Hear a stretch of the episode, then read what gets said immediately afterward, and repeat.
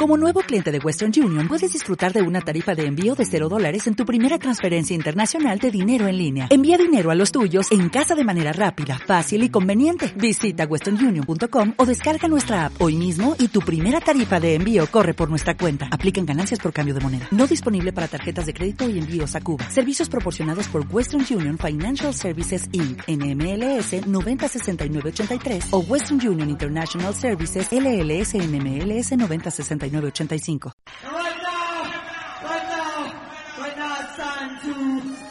Carretera perdida.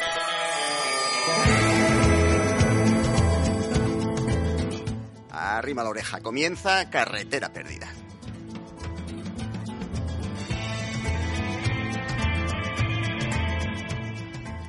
El Faro Cultural para mentes inquietas. Radio Underground, que te acerca a la subcultura más jugosa y chisporrosa.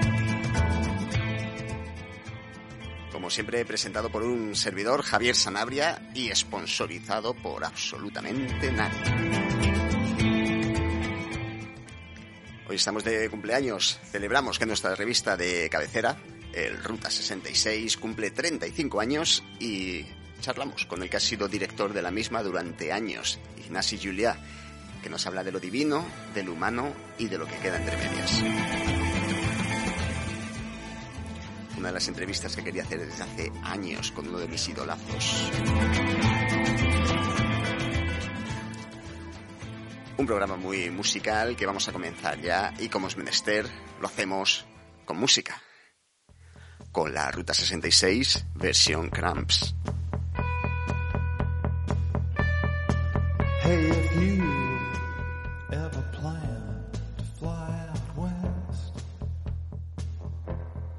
travel my way.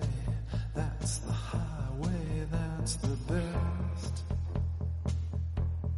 Get your kicks on Route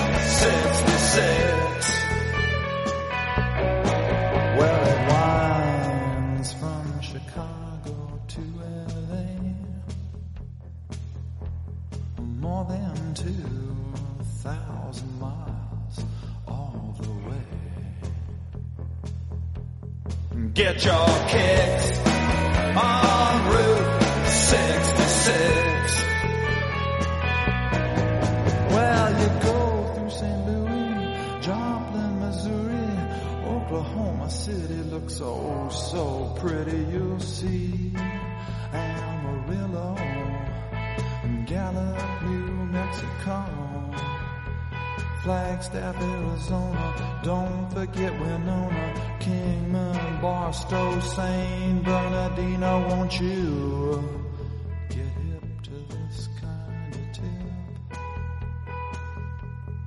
When you make that California trip,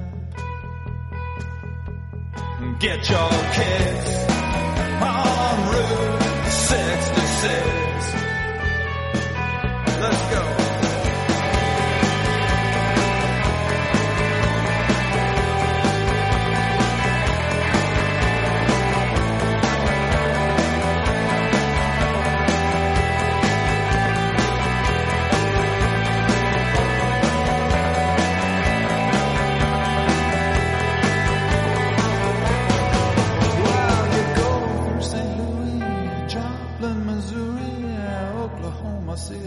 Looks oh so pretty. You'll see Amarillo and Gallup, New Mexico, Flagstaff, Arizona. Don't forget Winona, Kingman, Barstow, St. Bernardino. Won't you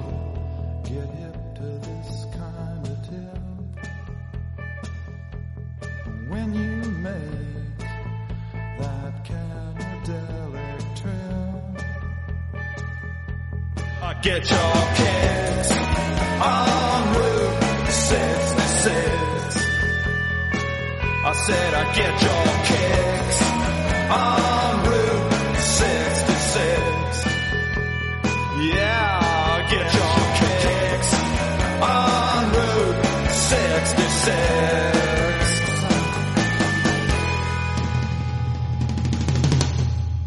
I declare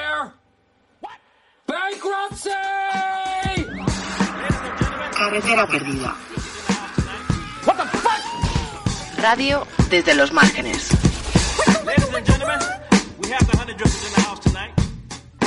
Antes de empezar la entrevista le hemos pedido a Ignacio Julia que eligiese tres temas para amenizar la charla representando tres épocas. Eh, sus inicios como escritor, la consagración del Ruta 66 y para terminar un tema actual. Para los inicios elige eh, con buen criterio a su colega Lou Reed al frente de la Velvet Underground con su mítico Sweet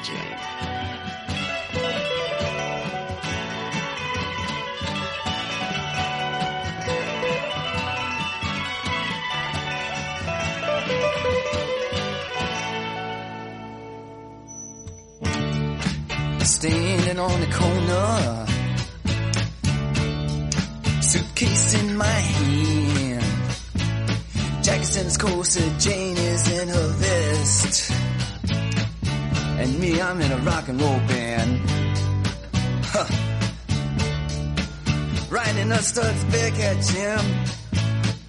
You know, those were different times. All, all the poets, they studied rules of verse, and those ladies, they rolled their eyes.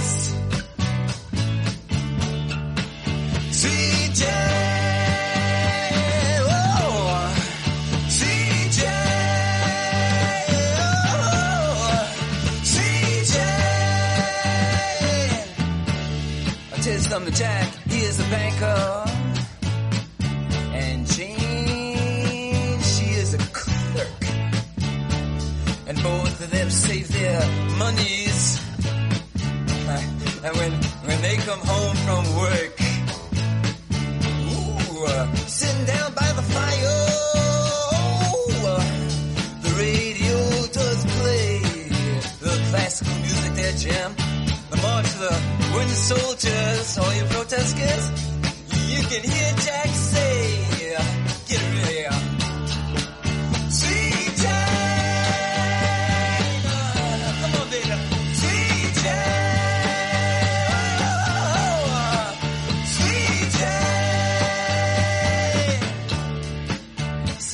people, they like to go out dancing, and other people, they have to work. Just watch me now. And there's even some evil. Well, they're gonna tell you that everything is just dirt. You know that women never really feign and that villains always blink their eyes. Ooh. And that, you know, children are the only ones who blush. And that life is just to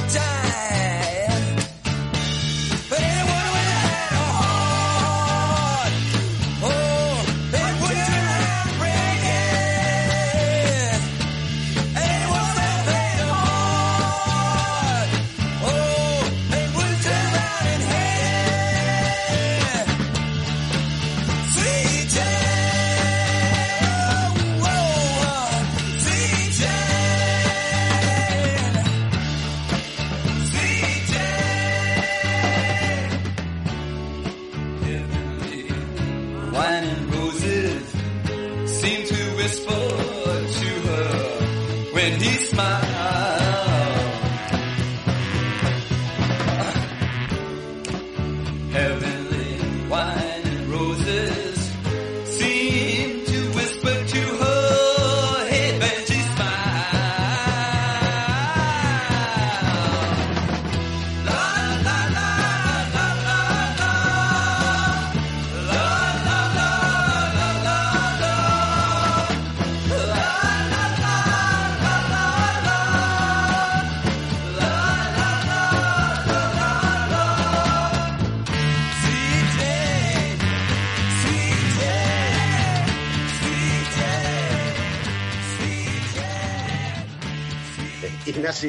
Julia, bienvenido a Carretera Perdida, que es un auténtico placer y un privilegio tenerte hoy aquí. La primera pregunta es obligada, no tiene mucho que ver con, con la cultura, pero ¿cómo estás lidiando con esta situación de confinamiento en distintos grados? ¿Qué, qué echas en falta de lo que teníamos antes y qué ventajas ves que le podemos sacar, si se le puede sacar alguna. Bueno, antes que nada me gustaría decirte que Carretera Perdida no solamente es una de las mejores películas de David Lynch, en mi opinión, sino una de mis películas favoritas. Es decir, que estoy encantado en estar eh, contigo encerrado en esa pesadilla, en ese hábitat extraño, eh, en el que curiosamente, eh, en el que curiosamente Lynch, como siempre, tenía un gran sentido profético, ¿no? Porque lo que Sí. estamos viviendo se acerca mucho a eh, el paroxismo de las películas de David Lynch, ¿no? Em, a ver, yo no quisiera, no quisiera resultar antipático, pero yo eh, la verdad es que me estoy beneficiando mucho de, de esta situación pandémica. Eh, no quiero sonar antipático de nuevo porque sé que hay muchísima gente que lo está pasando muy mal. Eh, a ver, yo también eh, a nivel de trabajo, a nivel económico, lo estoy pasando mal, pero eh, la pandemia me, me obligó a dejar la gran ciudad y a instalarme en una ciudad más pequeña. Era algo que ya tenía previsto para cuando me jubilara y para estar más cerca también de mi, de mi hija mayor y de mis nietos. Eh, entonces, después de los dos meses y pico de encierro en Barcelona, que fueron una, una situación realmente anómala, eh, preocupante y, y psicológicamente tremenda, eh, yo quizá por mi carácter siempre intento sacar el lado bueno de las cosas y bueno, en esos dos meses y medio pude hacer ya el proceso mental de, eh, eh, realmente dejar atrás la ciudad donde había vivido 64 años y donde nací para instalarme en un sitio nuevo, en Bañolas, en un pueblo, pequeña ciudad, precioso, cerca de Gerona, muy bien conectado, con un lago magnífico, donde aunque viniera un confinamiento total y absoluto y, y perenne, yo podría eh, escaparme al bosque, ¿no? Eh, en ese sentido, pues, eh, bueno, decimos que el mundo será otro después de la pandemia. Yo quiero creer que el mundo seguirá siendo el mismo. Los que tenemos ya más de 60 crecimos con abuelas que nos recordaban continuamente la guerra civil, ¿no? Acabas de la tortilla, niño, que tú no has pasado una guerra, ¿no? Eh, esto no es una guerra, desde luego. O sea, esto es una situación eh, que hemos creado nosotros como seres humanos, con una falta de respeto, de respeto absoluto por la naturaleza. Y eh, bueno, nuestros abuelos y tatarabuelos pasaron la mal llamada peste española y la superaron. Aquí estamos tú y yo. Eh, imagínate en la Edad Media la, peste bubónica eh, sin medicación, sin médicos, sin nada, también se superó. Son cosas que yo quiero creer que llegan y se van pues por, por un proceso natural, ¿no? Y sí me gustaría pensar que eh, eh, no olvidaremos totalmente lo que hemos pasado eh, en estos meses y que aprovecharemos para ver la vida de, de otra forma, ¿no? Como te decía, pues yo esto me ha empujado a iniciar una nueva vida eh, y para iniciar esa nueva vida yo tenía que romper con un muro que tenía delante, que era pues el, de la- el del conformismo, el de, bueno, siempre he vivido en una gran ciudad, Claro. siempre he vivido aquí, eh, tengo ya todo mi futuro más o menos mm, planeado. Eh, bueno, la pandemia me ayudó a romper ese muro y sobre todo me empujó a hacer algo que era, en mi caso, terrible, que era una mudanza, ¿no? Una mudanza eh, que no era la mudanza de una familia normal y corriente, sino que era la mudanza de un archivo eh, enorme de libros, revistas, discos, CDs, cassettes, eh, películas, etcétera, ¿no? Yo siempre decía que prefería morirme que mudarme, ¿no? O sea, que prefería un entierro a una mudanza. Y al final he visto que, como todo en la vida, seguramente la muerte también debe ser así. Cuando llega el momento, oye, pasa y, y ya está, ¿no? Y esa mudanza también me ha servido para, para dejar eh, muchas cosas detrás. Tuve que, que, hacer una gran donación a una biblioteca de libros y de DVDs. Eh, tuve que tirar algunas cosas eh, al final, porque cuando entras ya en la cuenta atrás de la mudanza tienes que dejar cosas atrás. Eso es un aprendizaje porque a partir de cierta edad lo importante es empezar a soltar lastre, ¿no? Pero bueno, por mi trabajo necesitaba unos, unos básicos, las colecciones que yo con las que yo he trabajado durante toda mi vida y de las que hablaremos seguramente en esta entrevista. Y la verdad es que también me ha ido muy bien para, para menear un poco el cocido, ¿no? Porque cuando mueves tantos miles de discos, eh, mis hábitos de escucha son muy distintos ahora, ¿no? Claro, habrás cambiado el orden. Bueno, les he cambiado el orden y estoy reivindicando mucha segunda y tercera división que tenía archivada y de pronto sale discos que no escuchaba desde hacía a lo mejor 20 años, vuelven a salir y eso es muy interesante, ¿no? Eso es muy interesante porque no hay nada peor para la cultura que, el conformismo y el estatismo y el quedarse en las cosas que ya sabes, ¿no? Eh, yo siempre digo que tenemos que cuestionárnoslo todo, empezando por nosotros mismos, y que 30 segundos antes de fallecer, que espero tarde mucho en suceder, yo quiero aprender algo. Es decir, yo creo que estamos aquí como una máquina de conocimiento y yo quiero aprender algo cinco segundos antes de morirme. Eh, entonces, pues bueno, eh, si te planteas la vida como me la planteé yo en este sentido de curiosidad y conocimiento, la vida nunca es aburrida y la vida puede ser magnífica, ¿no? Puede serlo, puede serlo. No es que sea, no, no es que se nos, se nos dé como algo acabado y magnífico y positivo, pero con un poco de esfuerzo puede serlo. Oye, con respecto a los conciertos, porque es una de las cosas que yo por lo menos he hecho más de, menos, o bueno, posiblemente la que más he hecho de menos, eh, ¿tú crees que va a cambiar un poquito la dinámica que teníamos? Esto también de, tener que estar ahora sentados, separados entre nosotros, eliminando esa posibilidad que teníamos siempre de estar pues, mamándonos y gritándole en el oído al, al otro tipo. A lo mejor prestamos más atención ahora a lo que pasa encima del escenario. Sí, yo hice una editorial en Ruta 66 a principio de la pandemia que iba precisamente sobre esto, ¿no? Eh, también pude parecer antipático porque saludé esos dos meses de cierre total con alegría para eh, que nos planteásemos si queríamos seguir asistiendo a los conciertos de la forma en que lo habíamos estado haciendo los últimos diez años con el boom de los festivales. Em, en ese sentido, Em, yo creo que, eh, evidentemente, por fuerza mayor, los conciertos ya, los que pueden eh, hacerse aquí en Cataluña mm, ahora mismo es imposible. Estamos con toque de queda y están todos los locales cerrados, pero los que pueden hacerse ya son muy distintos. Ya son con distanciamiento social, ya son sin barra ah, o con barra y tienes que llevarte el refresco, la copa a, tu butaca o al lugar donde estás viendo el concierto. Y yo creo que eso va, eso va a sentar eh, unas pautas eh, como las va a sentar en la, en la vida real, ¿no? Eh, yo creo que cuando pase la pandemia seguiremos utilizando la mascarilla cuando vayamos al supermercado.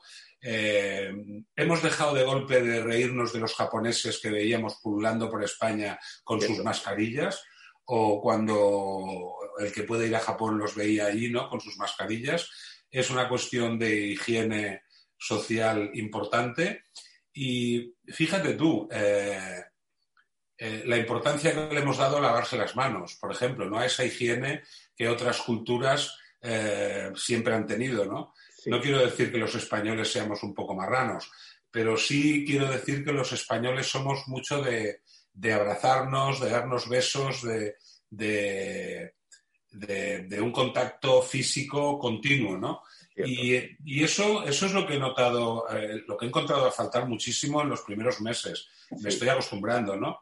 Eh, me estoy acostumbrando porque afortunadamente a los seres cercanos sigues abrazándolos, ¿no? Porque eh, otro de los puntos, otro de los puntos importantes que yo deduje durante el encierro fue que llegó un punto en que, en cierto modo, eh, me di cuenta de que mi libertad personal era más importante que mi salud. Yo era muy hipocondríaco, eh, espero haberlo dejado de ser, y llegó un punto de crisis en que dije, perdona, eh, no puedes vivir asustado, no puedes vivir con temor, tu libertad está antes que quedarte encerrado en casa y volverte loco entre cuatro paredes, ¿no? Eso no, no es un llamamiento a saltarse las normas, de ninguna manera, porque esas normas deben respetarse y yo soy el primero que las respeto. También tengo la suerte de que trabajo en casa, soy una persona que sale únicamente pues, a hacer un poco de deporte cada día, pero en ese sentido yo creo que se van a crear unas pautas sociales que van a afectar a los conciertos. Em, un concierto de rock, eh, un concierto de rock no es eh, solamente un espectáculo musical, no es solamente un espacio en el que eh, desinhibirse, no es eh, solamente un espacio en el que eh, encegarse con el alcohol y los estupefacientes. Un concierto de rock es ante todo una comunidad y un lugar en donde ese sentido de comunidad se transmite gracias a, una expresión artística. Esto es una cosa que me dijo Jeff Tweedy de Wilco, que es una de las personas que me ha, dicho, que me ha dejado perlas más interesantes sobre las que reflexionar. Y realmente eh, un concierto es una comunidad en el sentido de que hemos valorado al artista por encima de lo que teníamos que valorarlo. Yo soy un hijo del punk y en el punk lo que ocurrió fue esto, bajamos al artista de su pedestal. Y eh, un concierto de rock es una, un ritual y una comunidad en la que el público tiene tanta importancia más que el artista. ¿no? Es una retroalimentación continua y yo creo que ese va a ser el júbilo que vamos a sentir cuando eh, volvamos a ir a un concierto. Eh, el júbilo de la comunidad, el, júbilo de compartir esa expresión artística, ¿no? Que podamos beber o no beber, que podamos abrazarnos o no, que podamos bailar el pogo, eso yo creo que como todo en la vida irá normalizándose lentamente y los miedos dejarán de ser miedos y serán recuerdos de los que seguramente todos nos reiremos, menos los que han tenido que partir antes de tiempo por culpa de esta, de esta situación. Pues espero que sea, que sea pronto, cuando podamos volver a esa celebración. Como cualquier oyente de carne de carretera perdida eh, sabrá, eh, Ignacio Julia es uno de los más reputados críticos musicales de este país, conocido especialmente por tu trabajo en Ruta 66, que como bien sabéis, este, año, este mes cumple 35 años tú que has sido parte fundamental, integral de la revista durante tantos años, ¿cómo ves este logro? Porque cumplir 35 años como revista musical en este país, eh, ¿sois que dos, tres los que lo habéis conseguido? Bueno, yo lo, yo esto lo explicaría desde dos vertientes. La primera sería, eh, entroncando con la anterior respuesta, el sentido de comunidad. Es decir, hemos sido una revista que ha sido más que una revista, ha sido como una especie de, comunidad eh, de gente a la que le gusta el rock and roll y que ha visto como el rock and roll pues pasaba de ser una fuerza social central que cambió el mundo en los años 60 y los años 70 a ser simplemente otra música más dentro de un variopinto mercado cultural en lo que se refiere a la música popular. Por otra parte, em, yo también explico el, no el éxito, sino la supervivencia de Ruta 66 por un espíritu muy de, guerrilla. Es decir, en Ruta 66 eh, yo siempre pongo el ejemplo de que antes de pedir a un mensajero se ha cogido el metro y se ha llevado el paquete personalmente a donde tenía que llevarse. ¿no? Eso explica un poco la filosofía de, de no alargar más eh, la mano que la manga. ¿no? Hemos sido siempre muy prudentes económicamente, nunca hemos pedido un crédito en 35 años. Desde el día uno eh, dijimos que el día que tuviéramos que, que trabajar con bancos a nivel crediticio cerraríamos la revista. Entonces, em, lo resumiríamos en sentido de comunidad. Fíjate que es de las pocas revistas que ha creado un lenguaje propio. El rutero, por ejemplo, eh, es el que lee ruta, es un, define un cierto tipo de persona que tiene el rock and roll como actitud vital y que, y que bueno, y que escucha ese tipo de música. Em, bueno, esa comunidad yo creo que nos ha mantenido. Eh, curiosamente, como en el caso del retorno del vinilo, también hay una, una, nueva generación o nuevas generaciones que han ido apuntándose, digamos, a, a Ruta 66, haciendo una, haciendo una, un voto de, de pureza rock and rollera en el sentido de apartarse un poco del rebaño, ¿no? que es un poco lo que definió también eh, la fundación de Ruta 66. Éramos pues eh, dos periodistas musicales que teníamos una experiencia pues eh, en revistas como Popular 1, Vibraciones, Rock Especial e incluso en Rock Deluxe, porque yo estuve en la fundación de Rock Deluxe y estuve dos o tres años en Rock Deluxe antes de que por una situación laboral tuviéramos que dejar esa cabecera y eh, plantearlo y plantearnos si seguíamos por ese camino y fundábamos una nueva revista o nos rendíamos y nos íbamos a trabajar en un trabajo normal como todo el mundo, ¿no?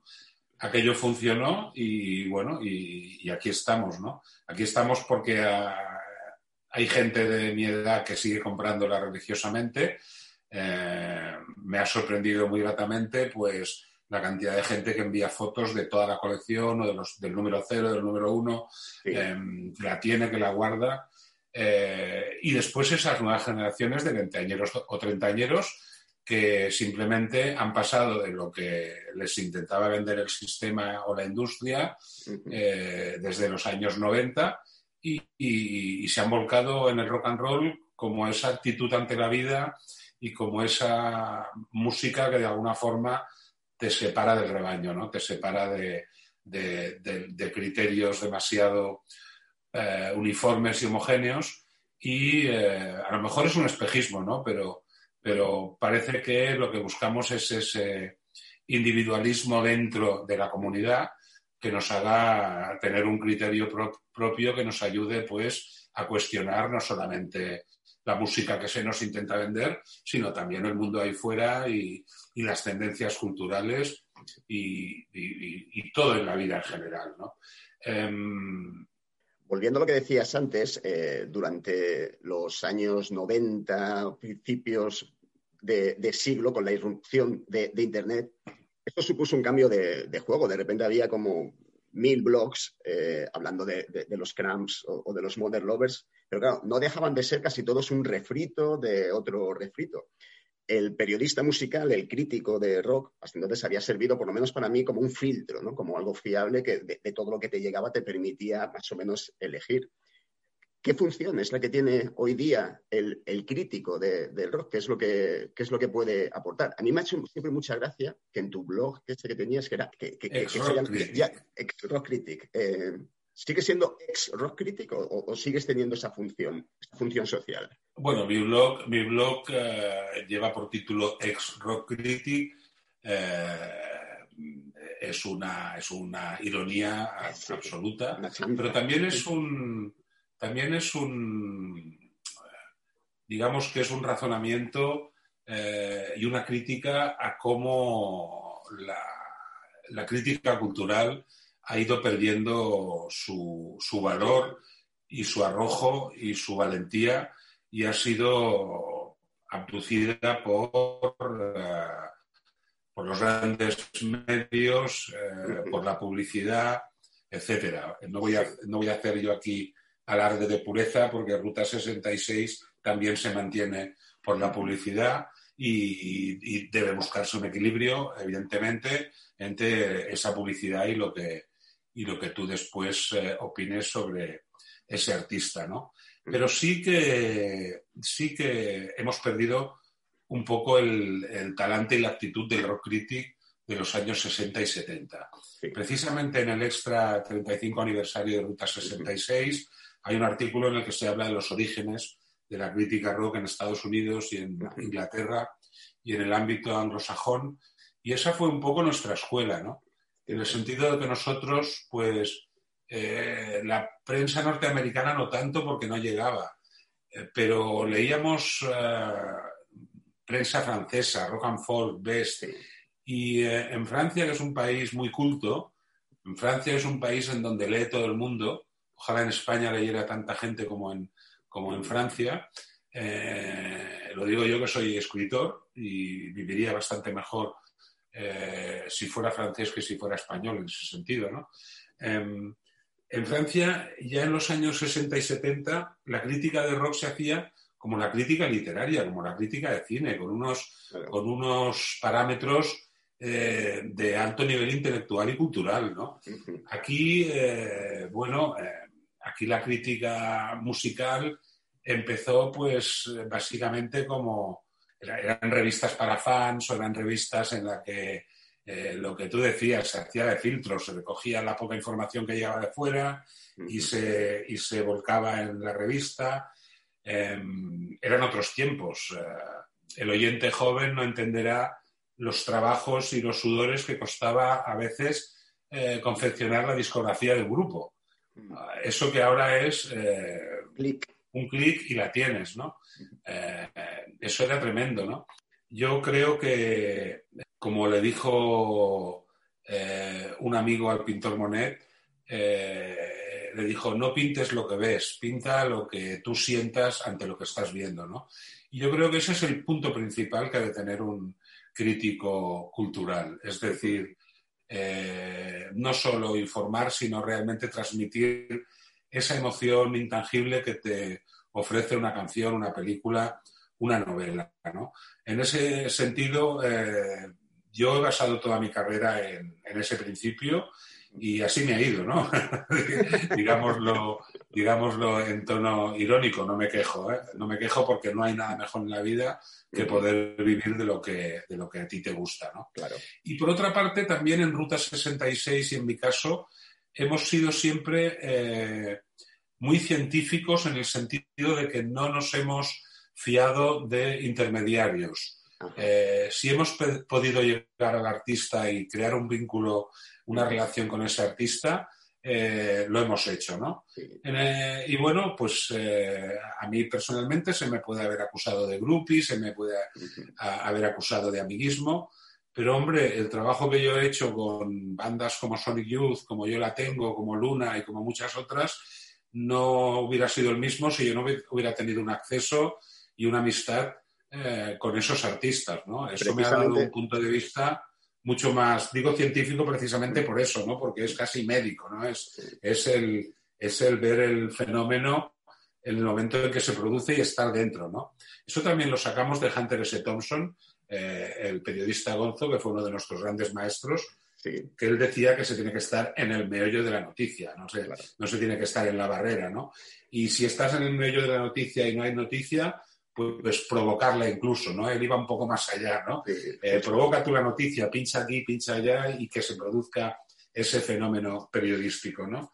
Eh, en ese sentido yo creo que esas son las líneas un poco de lo que ha sido Ruta 66 y de lo que ha sido mi trayectoria y sigue siendo como, como comentarista musical, como, como antes eh, ya, está, ya pasa de moda, pero se, llama, se, se nos llamó eh, predictores, se nos llamó eh, críticos de rock, rock critics, y por eso en mi blog, que os animo a leer, pues eh, el encabezamiento dice eso, ex-rock critic, porque realmente la crítica rock como se hacía en esos momentos ya no es posible.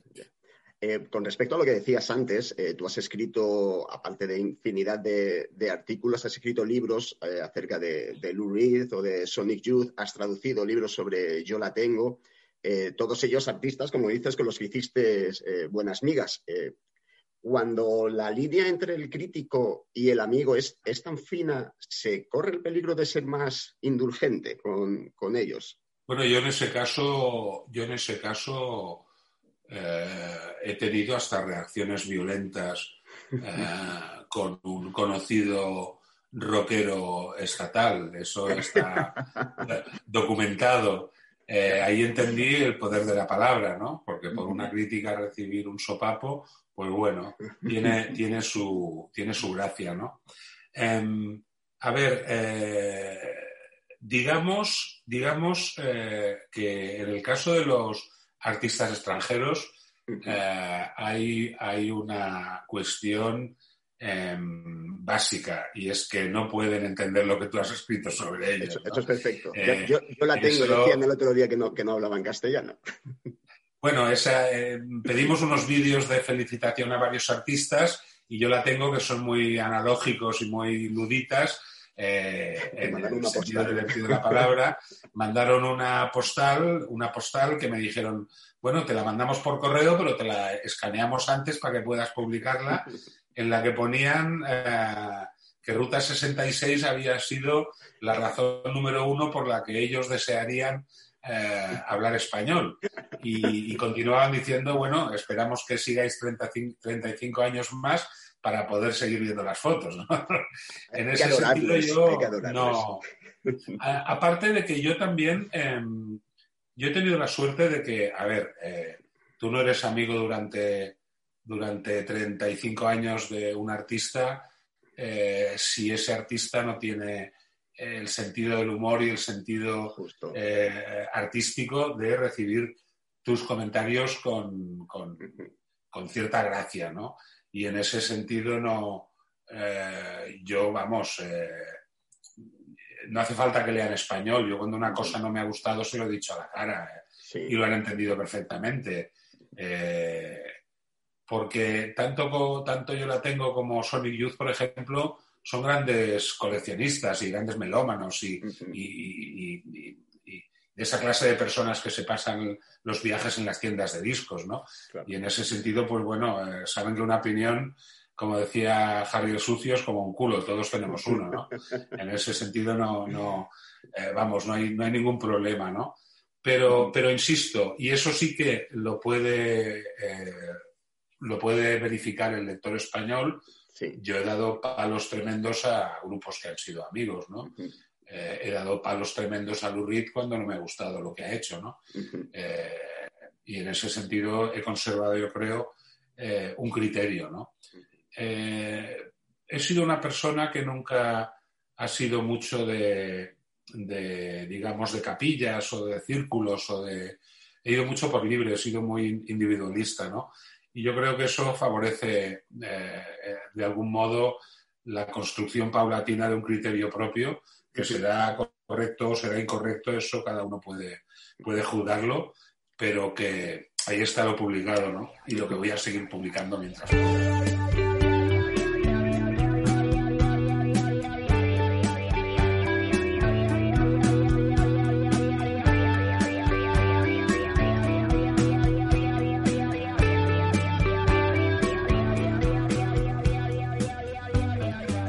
segundo tema que nuestro invitado ha elegido es de Sonic Youth, sobre los que escribió el fantástico Estragos de una juventud sónica.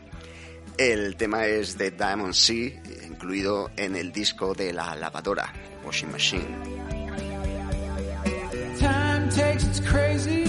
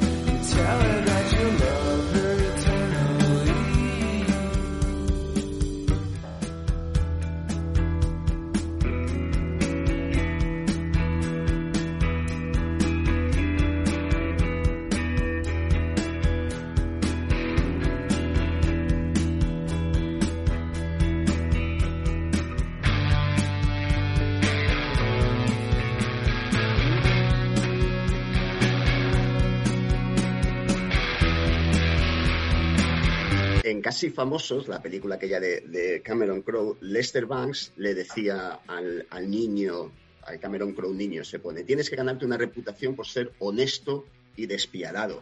Hablando de Lester Banks, eh, no sé si decir que tuviste el honor de traducir eh, Reacciones psicóticas y mierda de carburador, uno de estos libros del, del Cultrum. Creo que también tradujiste para ellos el de Johnny Cash, quizá.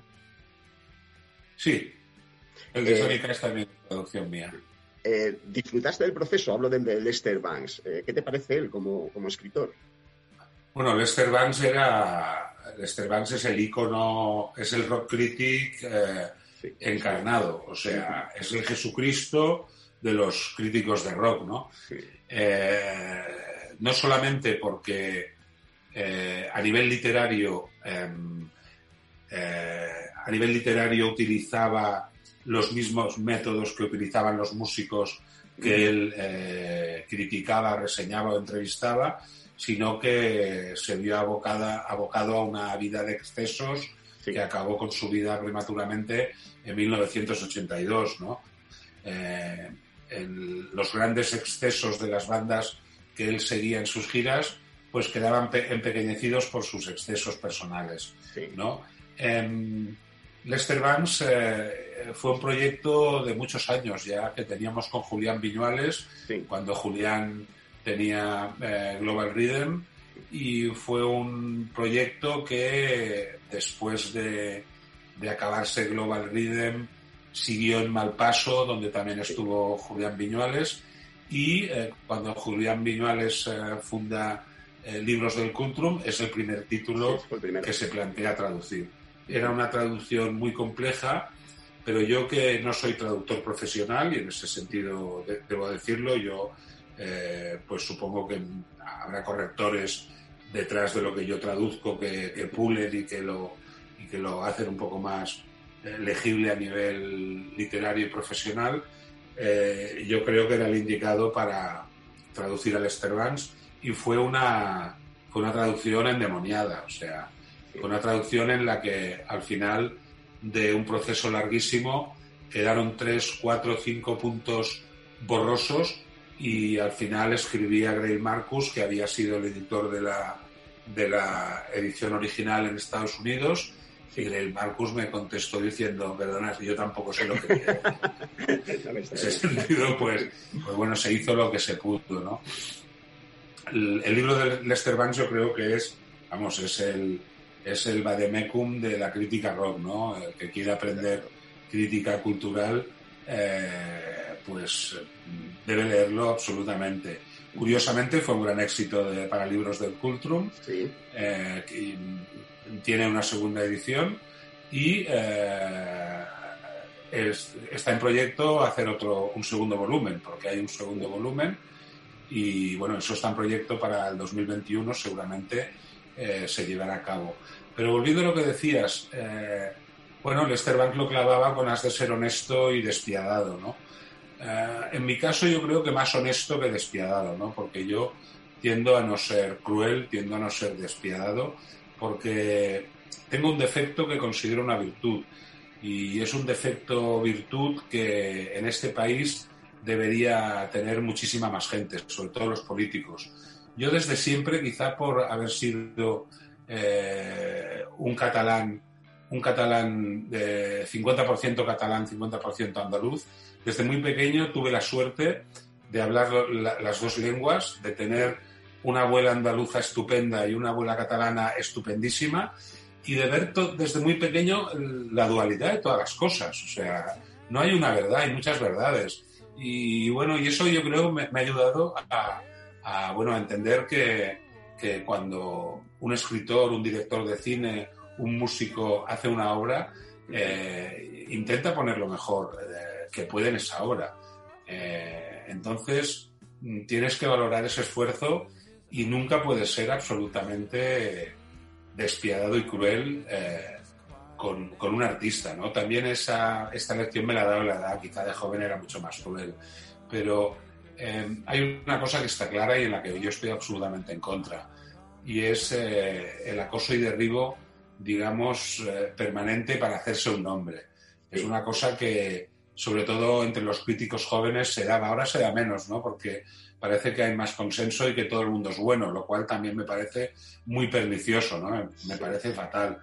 Pero, eh, a ver, eh, todos sabemos que una crítica, una crítica negativa tiene mucho más éxito entre el lector que una crítica positiva, ¿no? Mira cómo se ha pasado este, ¿no?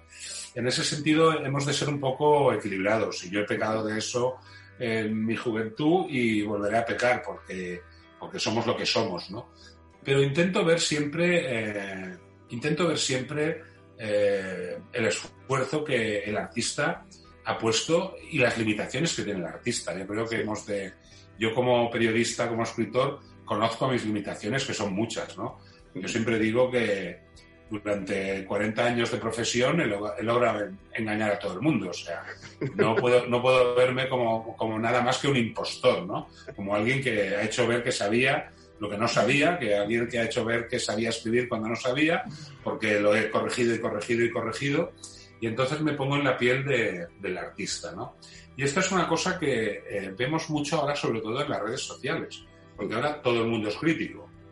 Eh, bueno, me, me, sorprende mucho, pues, eh, gente sin, sin, arte ni beneficio, que de pronto pues las letras del último, de, del último disco de Bruce Springsteen le parecen pobres.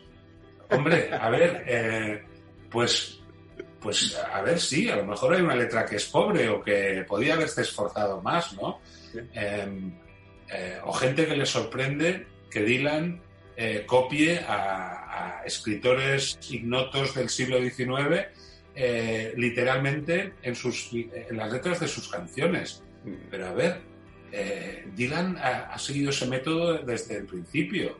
O sea, Dylan, Dylan eh, ha sido el artista cultural más importante de la segunda mitad del siglo XX, quiero creer, eh, a base de eso, a base de préstamos y de, y de, y de alargar una tradición y hacerla contemporánea, ¿no? Em, yo siempre cito a Jim Jarmusch, eh, que de hecho Jim Jarmusch citaba a Godard. Es decir, copia todo lo que puedas y que no se note.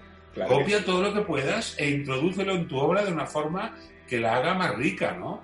O sea, nadie hemos inventado el abecedario, o sea, nadie hemos eh, inventado las emociones. Las emociones eh, también son algo que te, que te viene dado por, por las raíces familiares y por tu educación cultural. Es decir, nadie puede emocionarse ante las meninas o ante London Blonde o ante Ciudadano Kane si no ha tenido una educación sentimental anterior, ¿no? En ese sentido, pues bueno.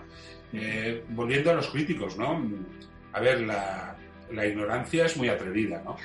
Todas esas críticas en redes sociales, en este caso a las letras de, del último disco de Bruce Springsteen, o a que el último disco de Bruce Springsteen tiene cuatro o cinco canciones, pero las, las otras son muy flojas. A ver, vuelve a The River de Bruce Springsteen y verás que no es lo mismo Drive All Night, ni, ni Red on the Highway, ni Point Blank, que Out on the Streets, o Hungry Heart, o, o otras cosas mucho más ligeras, ¿no? Es decir, eh, en el teatro de Lope de Vega y en el teatro de Shakespeare, eh, en los peores dramas, siempre hay un siempre hay un, una escenita cómica o una escenita vulgar o un intermedio tonto para que la obra pues tenga otra dimensión, ¿no? Eh, volviendo a lo que comentabas, ¿cuál es el futuro de la, de la crítica cultural? Hombre, yo creo que eh, con el con el todo vale de las redes sociales y con el todo el mundo es crítico, que de hecho debería ser así, ¿eh? yo no estoy en que todo el mundo, en contra de que todo el mundo opine su expresión eh, y de su opinión, porque eso es lo que realmente debería ser un mundo feliz, ¿no? Pero dentro de este desbarajuste del todo el mundo opina y todo el mundo sabe más que nadie, eh, yo creo que mmm, la figura del crítico eh, cultural eh, veterano, pues servirá, yo creo, para, para, hacer una vez más de filtro o de cribaje, ¿no? Decir, hombre, esto sí, esto no, y sobre todo pues de dar una opinión que, que quizá tenga más peso por esa veteranía, ¿no? Eh, quizá tenga más peso porque has sido un oficio que tú llevas más años haciendo y después es que la obra de arte no es una no es un estanco cerrado, no es un compartimento eh, clausurado. La obra de arte sigue viva mientras alguien la disfrute, ¿no? Eh, en ese sentido, la inmediatez de las redes sociales es muy perniciosa porque ¿cuántos discos, Javier, cuántos discos no te han gustado al principio y después de 30 escuchas o de años a- a- has llegado a valorarlos en su justa medida. En ese sentido, pues eh, la inmediatez de lo virtual es un poco perniciosa, ¿no? Todo el mundo quiere opinar, todo el mundo quiere escuchar el disco antes que nadie y dar su opinión.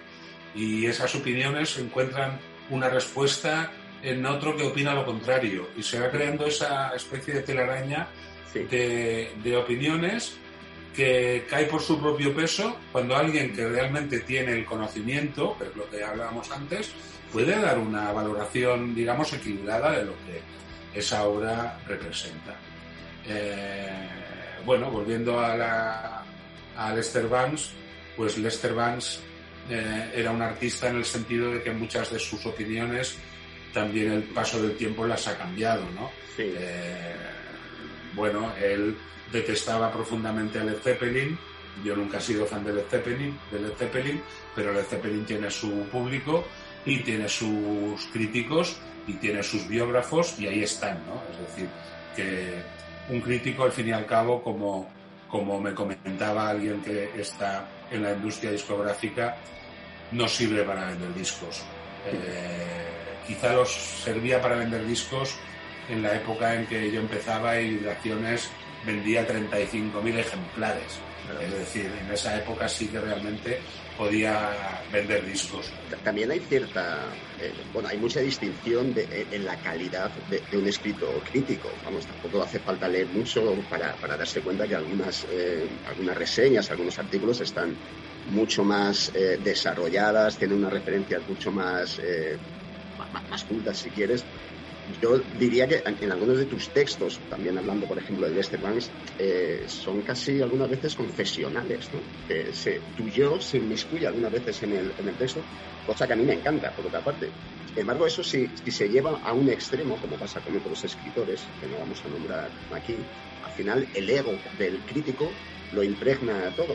Tú eres consciente de esto cuando, cuando escribes, de, de cuánto pones de ti mismo en el, en el texto. Este equilibrio es complicado. Sí, a ver, eh, yo creo que el, el, escritor, el de escritor es un trabajo solitario y ese es el tópico. Pero yo solamente escribo para mí mismo. Y yo creo que todos los escritores escriben para sí mismos.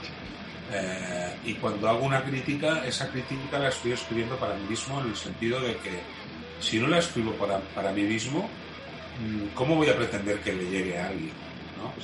Si no soy honesto y despiadado conmigo mismo, ¿cómo voy a pretender que alguien pueda sacar un provecho de lo que escribo? ¿no? Eh, y eh, eh, de la misma forma que creo en la comunidad como algo básico, en la comunidad musical, en la comunidad que es un concierto, en la comunidad que ha mantenido Ruta 66 en los kioscos durante 35 años, también creo ante todo en el individuo. Y como creo en el individuo, toda expresión artística, eh, cuando escribo, cuando he realizado cine, cuando eh, he hecho radio, eh, todo mi discurso es un discurso que sale de mí y va a otra persona. Mi trabajo es de tú a tú, no de tú a, a vosotros. Um, y en ese sentido también es lo de antes. Si yo no, no, escribo para mí mismo, ¿cómo va a entenderme ese otro tú? ¿Cómo voy a llegar a esa persona? Um, Lou Reed siempre decía que a él le encantó eh, el invento y el auge de los Walkmans en los años 80. Porque decía Lou Reed que cuando tú te ponías un disco de Lou Reed con los auriculares, te tenía pillado. Y, y, y era, el, era, el, tú a tú, era, era el de, de, mí a ti, no de, no de mí a- a la- al gran público, a la gran masa, ¿no? Eh, ojo, eso no quiere decir que, volviendo a Springsteen, eh, pues pueda, pueda convertir una comunidad de 60.000 personas en un estadio de fútbol en una eh, charla de tú a tú, ¿eh? porque también lo consigue y eso es, es extraordinario, ¿no? Pero yo creo que, eh, a ver, eh, tú eres tú y, y lo- y la expresión artística es la tuya y la haces para ti mismo, para, para distraerte y, y para pasar el rato, ¿no? Si además te puedes ganar la vida, pues bienvenido sea, ¿no? Pero siempre ha de ser, eh, siempre ha de ser una relación eh, muy directa. Y, no, y en esa relación muy directa al ego lo tienes que tener muy bien domesticado y muy bien dominado.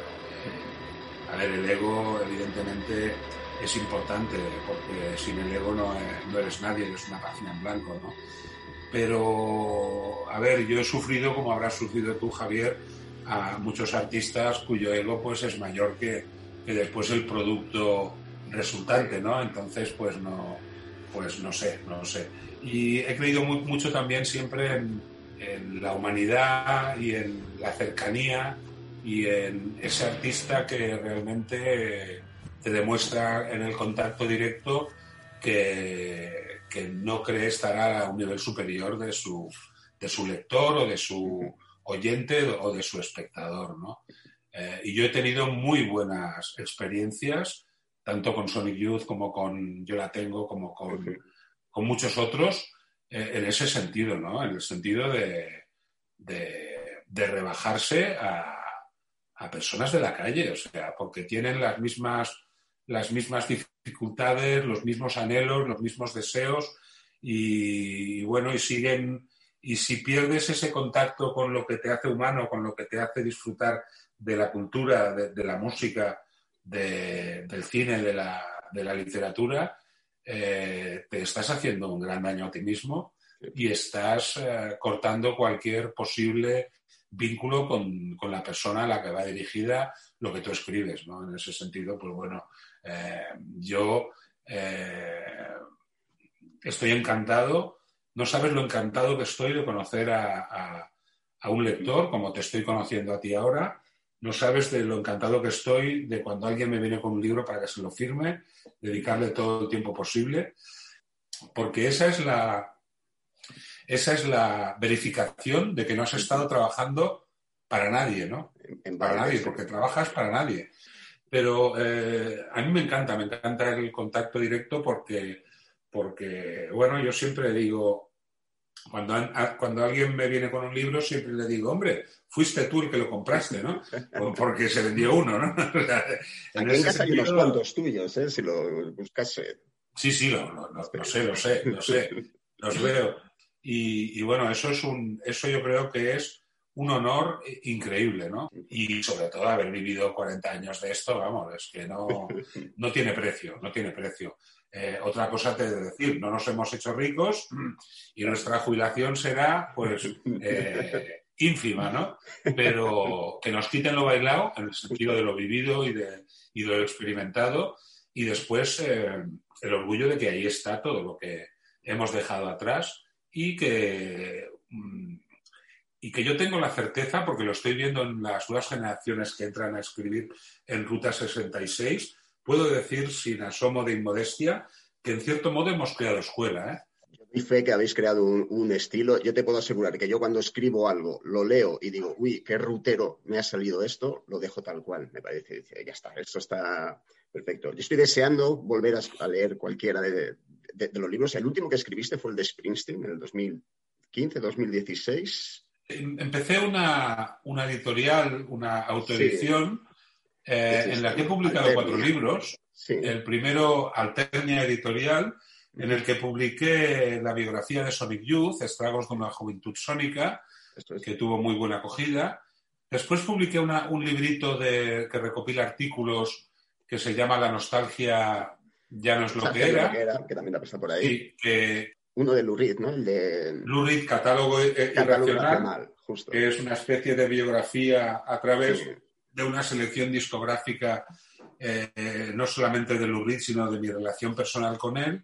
Ajá. Y eh, el que mencionas de Bruce Springsteen, Promesas Rotas, es la, la última edición a- ampliada y, y- y revisada de un libro que hice en el 92 para la editorial La Máscara de Valencia, una editorial que sacaba libros fotográficos Sí. eh, y me la encargaron y la hice. Y es, un, es el libro que más he vendido eh, de los que he hecho porque, claro, hablamos del 92 antes de Internet, Claro. eh, en la época de Springsteen de máximo apogeo. Se vendió muy bien en España, se tradujo al francés, al italiano, tuvo seis o siete ediciones, pero fíjate eh, que ya en el título de ese libro, Promesas Rotas, avisaba que no iba a ser una agiografía de Springsteen, sino que iba a ser una visión crítica, ¿no? Eh, y, y bueno, y así ha sido siempre. Eh, y la cosa está parada desde, desde entonces, un poco por la pandemia y un poco porque, bueno, llegas a una edad en la que ya no sientes ese fuego que te lleva a escribir un libro, ¿no? Claro. Escribir un libro, eh, realmente, cuando tienes un trabajo como el que tengo yo en Ruta 66, escribir un libro requiere de una obsesión que te queme por dentro y que te obligue a levantarte el sábado a las 9 de la mañana con resaca y ponerte con ello. Eh, espero que me llegue alguna traducción más para sobrevivir hasta la fecha de jubilación. Eh, y yo creo que sí que va a llegar, la de Lester Banks, por ejemplo. Otra pregunta que te quería hacer, porque ya volviéndonos, retrotrayéndonos a, los, a, la- a las raíces, raíces, eh, porque no hemos hablado de cine, que yo sé que, que tú, tú comenzaste como, como cineasta, escribiendo también sobre, sobre cine. Eh, ¿El cine te sigue sorprendiendo? ¿Hay películas nuevas que te, que te llamen la, la atención? ¿O eres más de, de revisar y de revisionar grandes clásicos? Bueno, yo esto, en esto sí que soy un cinéfilo un poco clásico, ¿no?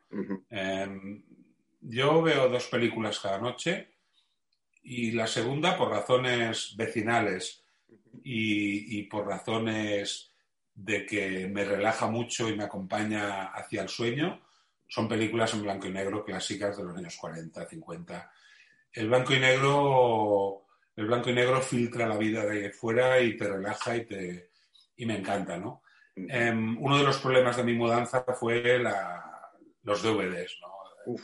Y eso ha sido tremendo y ahora estoy en el proceso de, de enfundarlos en bolsitas de plástico, lo cual es muy frustrante porque estás en las plataformas y ves una cantidad, ves todo lo que tienes en DVD está en las plataformas y cosas que no conoces de los años 30, 40, eh, 50, 60 lo encuentras en las plataformas, ¿no? Es muy frustrante. Em, evidentemente, pues por edad me gusta mucho revisar el cine clásico. No me importa, me gusta ver una película muchas veces. Cada vez que ves una película eres otra persona y la ves de otra forma distinta. Es una hora y media, no puedes leer todas las novelas tres veces porque no tienes tiempo, pero una película sí. O sea, Claro. pues Centauros del Desierto la habré visto cien veces o más, ¿no? La revisé hace poco y vuelve a ser una película distinta, ¿no? Estoy de acuerdo. El cine actual me sigue interesando muchísimo. Eh, me sigue interesando muchísimo. No soy muy de series porque consumen demasiado tiempo. A ver si ci- el cine fue mi pasión desde muy pequeño porque yo creo que en este país era una de las formas de, de evasión que teníamos. El cine con mi abuela el sábado por la tarde, el cine de reestreno, eh, el cine en televisión española. Yo me iba a la universidad, pero decía en casa que iba a la universidad, pero en realidad me iba a la filmoteca de 4 a 12 de la noche. Eh, mi educación es esa, ¿no?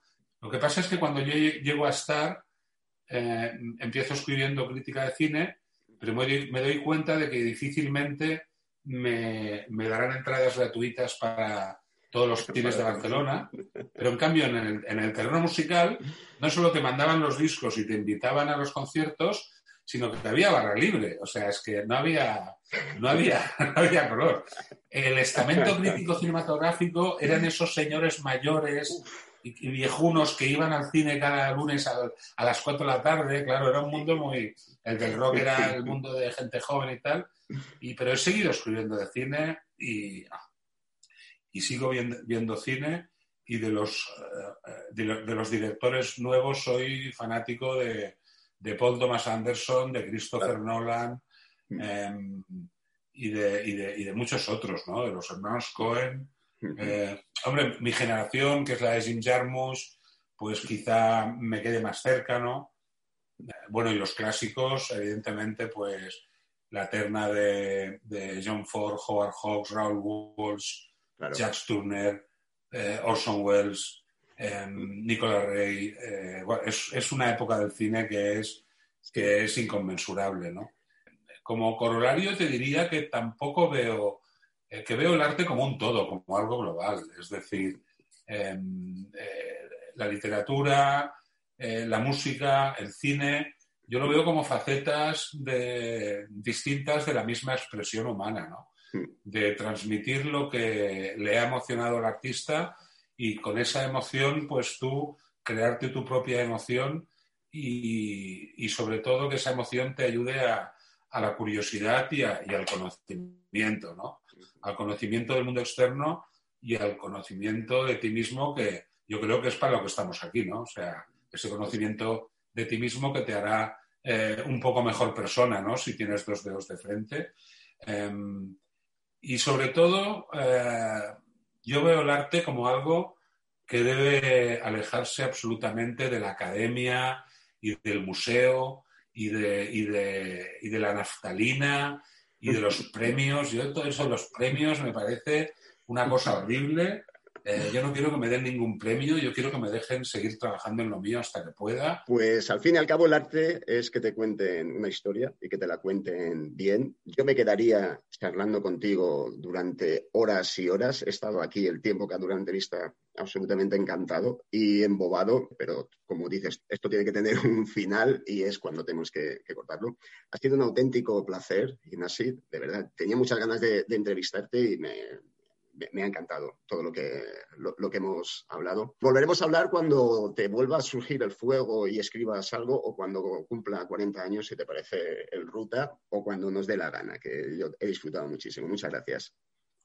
Muchas gracias a ti, Javier, por interesarte por mi trabajo durante estos 40 años, que ha sido un oficio más que un arte, pero en el que he intentado transmitir todo lo que a mí me emociona de, de las películas, de los libros y sobre todo de los discos de rock and roll. Y nada, oye, que no sea leve y nos vemos al otro lado del túnel. Vemos en cuanto podamos y nos dejen un abrazo, Ignasi.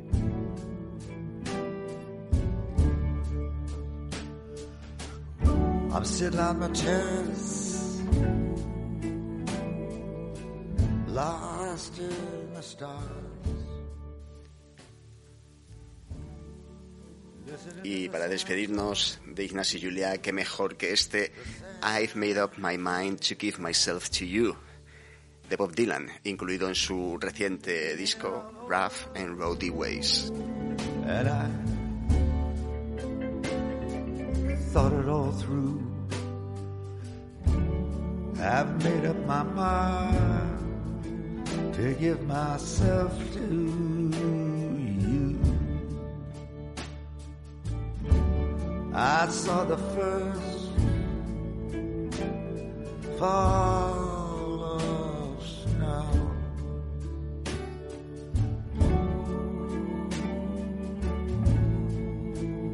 I saw the flowers come and go. I don't think that anyone ever else ever knew. I made up my mind to give myself to you. I'm giving myself to you I am. From Salt Lake City to Birmingham. From East LA to San Antonio. I don't think I could bear to live my life alone. Y con Dylan nos despedimos. No se me ocurre mejor despedida hasta una próxima sesión de Carretera Perdida. Repito lo que digo siempre, sois nuestro único altavoz. Si os gusta lo que habéis escuchado, echad una mano, compartid, hablad de nosotros si hacéis botellón Y recordad que estamos en las redes. Eh, nos puedes encontrar en carreteraperdida.com, en iVoox, en Spotify, en iTunes y en, ¿cómo se llama? Eh, la Wikipedia. No, en la Wikipedia no estamos todavía. Combatiendo el tedio. Hasta la victoria, siempre. Una red, una red. Nosotros estamos en la red, en la Wikipedia y en los, ¿cómo se llama? Wikileaks y en, y en Facebook. Estamos, estamos en Internet. Búscanos en carreteraperdida.com. En iBox, iTunes y Spotify. Porque nos comunicamos virtualmente. Virtualmente. El tedio, hay que librarse del tedio. It was at this moment that he knew. He fucked up.